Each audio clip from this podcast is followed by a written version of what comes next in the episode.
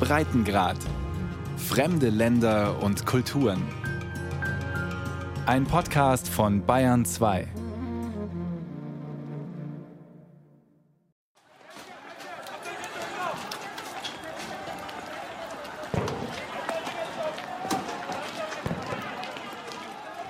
Die schweren Zusammenstöße zwischen Hindus und Muslimen in Delhi waren der vorläufige Höhepunkt immer wiederkehrender religiös motivierter Gewalt in Indien. Dutzende Menschen sind dabei auf zumeist brutale Weise getötet worden, Hunderte wurden verletzt. Die Opfer vorwiegend junge muslimische Männer, die über einen Zeitraum von drei Tagen von einem Hindu-Mob gejagt wurden, mit dem Schlachtruf Jai Shri Ram, Sieg für Gott Rama. Und die Polizei schaute weg und griff nicht ein. Nach Darstellung von Augenzeugen soll es sogar Polizisten gegeben haben, die sich an der brutalen Gewalt, mit der ein vorwiegend muslimischer Stadtteil im Nordosten der indischen Hauptstadt überzogen wurde, beteiligten. Er habe das Gefühl, die Menschlichkeit sei an diesem Tage verloren gegangen, sagte Dr. M. A. Anwar, der behandelnde Arzt im Al-Hind-Krankenhaus im Stadtteil Mustafabad. Wenn Menschen auf solche brutale Weise getötet werden, dann hat die Gesellschaft ihre geistige Balance verloren. Ich hätte nie gedacht, dass selbst Rettungswagen daran gehindert werden könnten, zu den Verletzten durchzukommen. Sogar im Krieg wird das doch ermöglicht.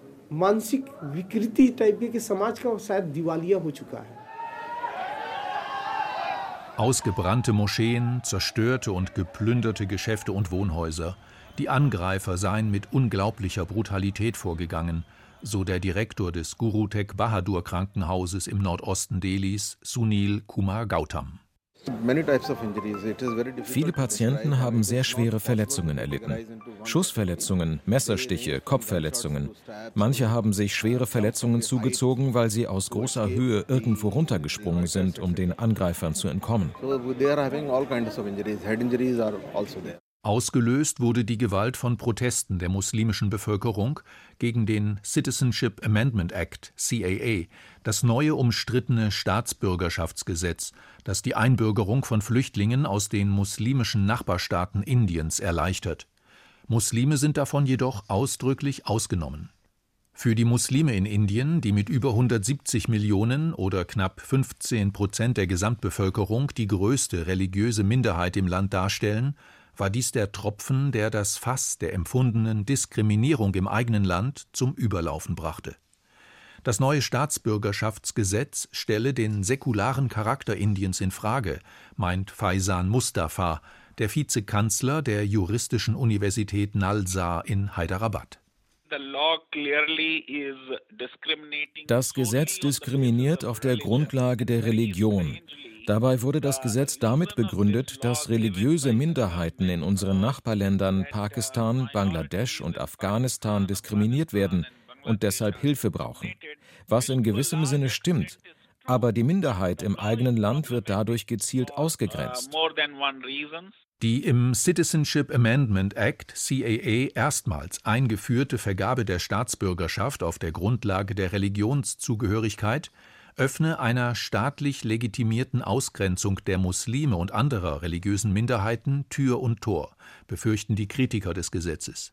Die hinduistische Regierungspartei BJP versuche auf diese Weise ihr zentrales Vorhaben voranzutreiben, aus der säkularen Republik Indien einen Hindu-Staat zu machen, so Professor Faisan Mustafa. Die indische Verfassung wurde nach der Teilung des Landes geschrieben, die ja ihrerseits eine religiöse Teilung in Indien und Pakistan war. Sie ist eine säkulare Verfassung, aber sie sieht nicht explizit eine Trennung von Staat und Kirche vor, wie das beispielsweise in der ausdrücklich laizistischen Verfassung Frankreichs der Fall ist. Sie legt aber gleichzeitig fest, dass der Staat nicht eine der Religionen des Landes bevorzugt, sondern neutral bleibt gegenüber allen religiösen Gruppen.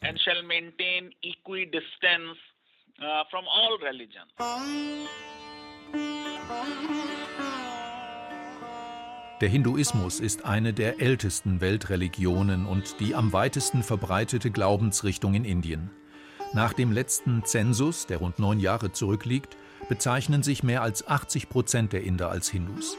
Sie verehren ein breites Spektrum von Gottheiten, sogenannten Devas, die sich in vielerlei Gestalten offenbaren, aber alle ein abstraktes, übernatürliches Wesen symbolisieren, Brahman, die heilige Kraft, wie sie in der Bhagavad Gita, der zentralen religiösen Schrift der Hindus, beschrieben ist. Knapp 14 Prozent der Inder sind Muslime. Sie bilden mit rund 170 Millionen Gläubigen die größte religiöse Minderheit des Landes. Ein großer Teil der muslimischen Bevölkerung wurde während der Teilung des einstigen Kolonialgebietes British India in Pakistan und Indien umgesiedelt oder vertrieben. Christen machen mit rund 25 Millionen etwa 2,5 Prozent aus. Knapp 2 Prozent sind Sikhs und weniger als 1 Prozent Buddhisten und Jainisten, zwei Religionen, die an den Kreislauf der Wiedergeburt glauben und die Beseeltheit aller Lebewesen. Dabei ist der Buddhismus mit schätzungsweise bis zu 500 Millionen Anhängern weltweit die viertgrößte Weltreligion, in Indien, dem Land seines Ursprungs, aber nur eine Randerscheinung. Die Freiheit der Religionsausübung in Indien sei in ernster Gefahr, beklagte die US-Kommission für die internationale Religionsfreiheit und will Indien auf die schwarze Liste setzen. Als Gründe werden explizit das umstrittene Staatsbürgerschaftsgesetz CAA, aber auch die weit verbreitete Diskriminierung und Gewalt gegen Muslime und Christen genannt. So kommt es immer wieder zu Anschlägen und Angriffen auf Kirchen, wie zuletzt im Bundesstaat Punjab. Mit Gewehren bewaffnete Männer eröffneten das Feuer auf Besucher eines Gottesdienstes einer pfingstkirchlichen Gemeinde. Es gab Tote und Verletzte. Kirchenführer warfen den Behörden vor, nichts zum Schutz religiöser Minderheiten zu unternehmen. Während die indische Regierung alle Vorwürfe zurückweist, sieht Faisan Mustafa von der juristischen Hochschule Nalsa in Hyderabad Handlungsbedarf. Die US-Kommission hat Indien in die unterste Kategorie der besonders besorgniserregenden Länder herabgestuft. Das bedeutet, die Regierung billigt Verstöße gegen die Religionsfreiheit. Viele religiöse Minderheiten fühlen sich ausgegrenzt, geradezu nicht willkommen in diesem Land. Was nicht wahr ist, denn die synkretische Kultur, die Vermischung religiöser Traditionen, ist in Indien sehr stark ausgeprägt. So gibt es bereits in mehr als einem halben Dutzend indischen Bundesstaaten ein sogenanntes Antikonversionsgesetz, das einen Religionswechsel durch arglistige Täuschung, wie es wörtlich heißt, unter Strafe stellt unter anderem in Jharkhand im Osten Indiens. Dort muss, seit das umstrittene Gesetz vor drei Jahren in Kraft gesetzt wurde, ein Wechsel zum Christentum oder einer Naturreligion vom Gouverneur genehmigt werden. Medienberichten zufolge sind seitdem bereits Dutzende Personen wegen illegaler Konversion zum Christentum ins Gefängnis gekommen.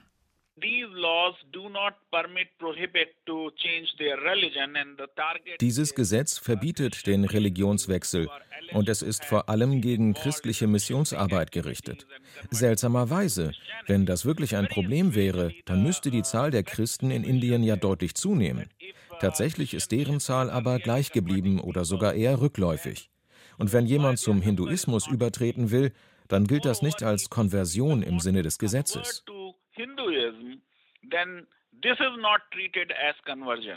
Im Gefängnis in Jharkhand sitzt auch der indische Jesuitenpater Stan Swami.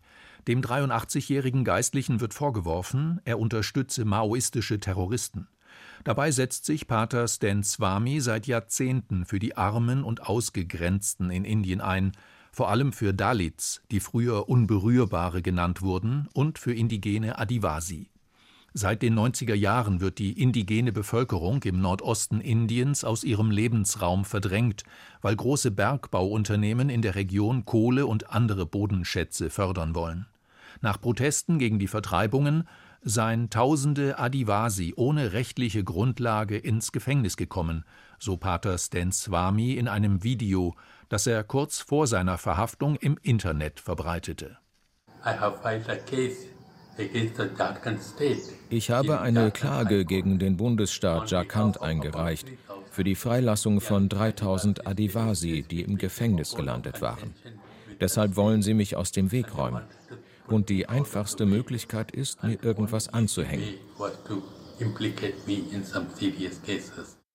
Die Verhaftung des 83-jährigen Geistlichen hat landesweit und international Proteste ausgelöst, nicht nur vom Jesuitenorden. In Ranchi, der Hauptstadt von Jharkhand, wurde eine kilometerlange Menschenkette gebildet, bei der seine Freilassung gefordert wurde. Und auch in anderen Städten in ganz Indien kam es immer wieder zu Protestkundgebungen. Doch in Jharkhand geht es nicht nur um die Landrechte der indigenen Bevölkerung, sondern auch um die Religionsfreiheit. Einige Gruppierungen der Adivasi, wie sich die indigenen Völker im Nordosten Indiens selbst bezeichnen, sind Christen oder Anhänger von Naturreligionen, die ihre eigenen Rituale praktizieren. Doch im Vorfeld des anstehenden landesweiten Zensus mache die Hindu-nationalistische Regierungspartei BJP Druck auf die Bewohner der Region, sich zum Hinduismus zu bekennen, berichtete die katholische asiatische Nachrichtenagentur Uka News. Nach Auffassung der BJP sind die Adivasi von Natur aus Hindus und gesetzeswidrig durch den Einfluss von Missionaren konvertiert.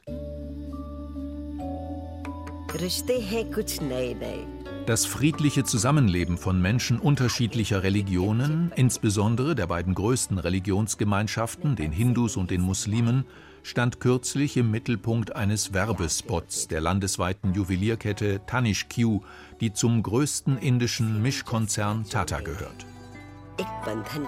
Darin wurde gezeigt, wie eine Schwiegermutter für ihre schwangere Schwiegertochter ein Fest organisiert. Das Besondere, die Schwiegermutter war eine Muslimin, die Schwiegertochter eine Hindu-Frau.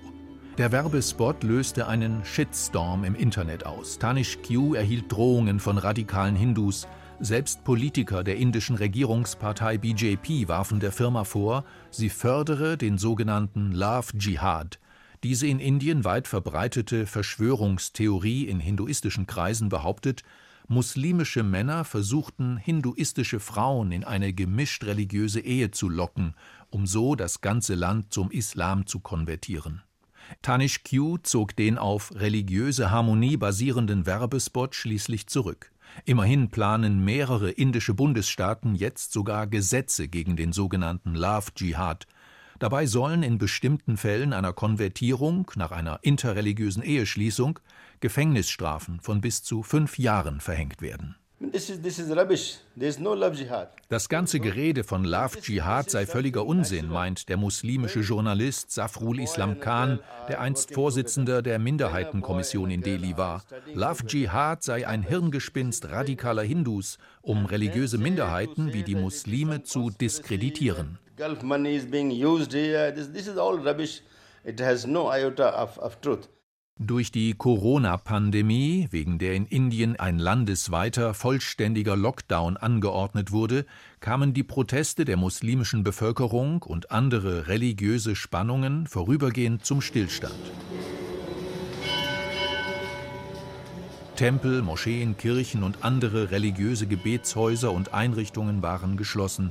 Gebete und spirituelle Rituale fanden weitgehend zu Hause statt. Eine schwere Zeit für viele gläubige Hindus, die gerade während der unzählbaren religiösen Feiertage normalerweise zu ihrem Tempel kommen, um einer der vielen Gottheiten des Hinduismus die Ehre zu erweisen. Und doch brachten auch die Pandemie und der verzweifelte Kampf gegen das unbekannte Virus Misstrauen und Geringschätzung radikaler Hindus gegenüber Muslimen und anderen Minderheiten an die Oberfläche. Vor dem Corona-Lockdown hatte die muslimische Missionsbewegung Tablighi Jamaat tausende Gläubige zu einer Massenveranstaltung nach Delhi eingeladen. Einige Teilnehmer dieser Versammlung hatten sich mit Corona infiziert. Danach verbreitete sich das Virus im ganzen Land. Die Gebetsversammlung in der Moschee im Stadtteil Nisamuddin galt als erster Superspreader-Event in Indien, was die antimuslimischen Ressentiments in der indischen Bevölkerung verstärkte. In den sozialen Netzwerken wurde der Hashtag Corona-Dschihad hunderttausendfach geklickt. Die Hindu-nationalistische Bewegung Rashtriya Svayam Sevak Sangh, kurz RSS, eine Unterorganisation der Regierungspartei BJP von Premierminister Modi, machte die religiösen Führer der Tablighi Jamaat für die Ausbreitung des Coronavirus in Indien verantwortlich. Arun Anand, der Chefideologe des RSS, bezeichnete die muslimische Sekte als eine radikale Organisation, die alle Bemühungen der Regierung zunichte gemacht habe. Now, Tablighi Jamaat is one of the radical organizations and uh, what it has done wir hatten die Corona-Epidemie fast unter Kontrolle, als diese Leute ihre Versammlung abhielten mit tausenden Teilnehmern. Und auf Videos kann man den Chef der Tablighi Jamaat sehen, wie er gegen das Versammlungsverbot agitiert hat. Dieses Verhalten wird von der ganzen Bevölkerung verurteilt.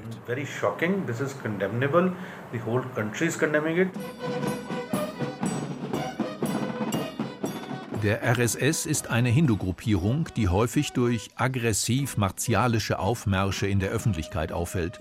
Auch Premierminister Narendra Modi war in seiner Jugend Mitglied der Bewegung. Der RSS bezeichnet sich selbst mit Stolz als die größte Freiwilligenbewegung der Welt. Die Zahl der Mitglieder wird auf fünf bis sechs Millionen geschätzt. Disziplin und paramilitärische Übungen gehören zu ihrem Programm. Der göttlichen Hindu-Nation schwören sie ewige Treue. In Delhi und anderen Millionenstädten des Landes waren Muslime von den Corona-Maßnahmen besonders betroffen. So wurden zahlreiche Stadtteile mit vorwiegend muslimischer Bevölkerung zu Sperrzonen erklärt, weil sich dort das Virus besonders stark ausbreite. Die indische Schriftstellerin Arundhati Roy, die sich seit Jahren gegen die Hindu-First-Politik von Premierminister Narendra Modi einsetzt, erhob schwere Vorwürfe gegen die Regierung und sprach von Anzeichen eines Genozids.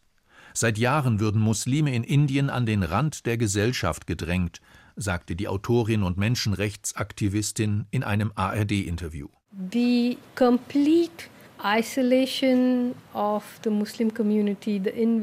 muslimische Community wurde vollkommen isoliert, unsichtbar gemacht. Lynchmorde gegen Muslime sind nur ein Aspekt davon. Die Lederindustrie, die Fleischindustrie in Indien wurde geradezu ausgelöscht. Alles traditionelle Bereiche der Muslime, die dadurch zu Almosenempfängern gemacht wurden. Die Muslime wurden mit Gewalt in Unterwerfung geprügelt und sind in der sozialen Hierarchie immer weiter nach unten gerückt. Sie sind heute so etwas wie die neue Kaste der Unberührbaren. The Muslim community is going to be made into the new Dalit community, you know? Führende Politiker der Regierungspartei BJP forderten daraufhin juristische Schritte. Arundhati Roy müsse sich entschuldigen, sagte der Sprecher der BJP, Prem Shukla, im indischen Fernsehen. Sie habe dem Ansehen des Landes geschadet. Doch die Hindutva, die seit Jahren vorherrschende Politik zur Stärkung der Vorherrschaft des Hinduismus in Indien, kann weitere Erfolge verbuchen. In Ayodhya wurde der Grundstein für den umstrittenen Tempel gelegt, für den die Hindu-Hardliner der indischen Regierungspartei BJP mehr als drei Jahrzehnte lang gekämpft hatten. Der oberste Gerichtshof in Delhi hatte den Rechtsstreit zwischen Hindus und Muslimen um das Gelände zugunsten der Hindus beendet und grünes Licht für den Tempelbau gegeben. An der Stelle, wo jetzt der neue Tempel entsteht, stand eine Moschee, bis radikale Hindus das Gebetshaus aus dem 16. Jahrhundert im Dezember 1992 zerstörten, weil dort der Gott Rama geboren sein soll, eine der bedeutendsten Gottheiten des Hinduismus. Bei den gewaltsamen Zusammenstößen zwischen Muslimen und Hindus waren rund 2000 Menschen ums Leben gekommen. Der Sturm auf die Moschee war der Höhepunkt einer geradezu fanatisch geführten Kampagne, die schon in den 80er Jahren begonnen hatte. Die heutige Regierungspartei BJP war damals eine kleine politische Bewegung ohne viel Einfluss. Zusammen mit ihrer straff organisierten Untergruppierung RSS starteten die BJP-Führer einen Marsch von Gujarat im Westen Indiens durch das ganze Land bis nach Ayodhya. Sie forderten die Vertreibung der Muslime vom Geburtsort des Gottes Rama und den Bau eines Tempels. Der Tempelbau in Ayodhya schreitet voran und die muslimische Geschichte Indiens wird nach und nach ausgelöscht. Städte und Straßennamen, die an die jahrhundertelange Mogulherrschaft erinnerten, wurden in den vergangenen Jahren geändert. So hieß die Tempelstadt Ayodhya Faisabad und die Stadt Allahabad, ebenfalls im Bundesstaat Uttar Pradesh, wo der BJP-Hardliner Yogi Adityanath an der Macht ist, wurde durch Umbenennung zu Prayagraj. Selbst für die Stadt Agra, wo das weltberühmte Taj Mahal steht, soll ein hindu-freundlicher Name gefunden werden. Das Mausoleum aus weißem Marmor das der muslimische Großmogul Shah Jahan im 17. Jahrhundert erbauen ließ und das zum UNESCO-Weltkulturerbe gehört, ist nach der Lesart der Hindu-Nationalisten ein Relikt der Fremdherrschaft muslimischer Eroberer Indiens.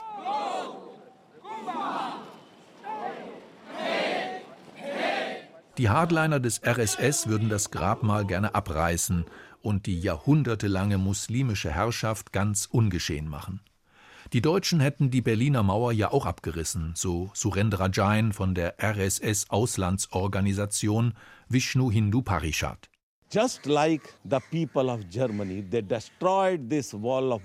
Genau so wie die Deutschen die Berliner Mauer eingerissen haben, müsste das Taj Mahal in einen Hindu-Tempel umgewandelt werden. Erst dann kann es ein Symbol der Liebe sein. Die internationale Staatengemeinschaft müsse einschreiten, fordert Safrul Islam Khan, der frühere Vorsitzende der Minderheitenkommission in Delhi, damit die muslimische Geschichte und Gegenwart Indiens nicht ausgelöscht würden. I mean, we have got a heritage. Muslims uh, rule this country for 700 years. Muslime haben dieses Land über sieben Jahrhunderte regiert und ein kulturelles Erbe hinterlassen. Die bedeutendsten Sehenswürdigkeiten des Landes stammen aus der Mogulherrschaft, wie das Taj Mahal und das Rote Fort in Delhi. Und jetzt benennen sie alle Städte und Straßen, die an die muslimische Zeit erinnern, um. Das ist eine sehr rohe Art, den Muslimen in Indien klarzumachen, dass sie nicht dazugehören. Uh, Für die Hardliner der hindu-nationalistischen Regierungspartei BJP von Premierminister Modi ist Hinduismus keine Religion, sondern eine übergeordnete Staatsideologie, der alle Inder folgen müssen. Das alleinige Band, das die indische Gesellschaft zusammenhält. Im Prinzip, so heißt es immer wieder, seien alle Söhne und Töchter Indiens im Grunde genommen Hindus, egal welcher Religion sie gerade folgen. Um...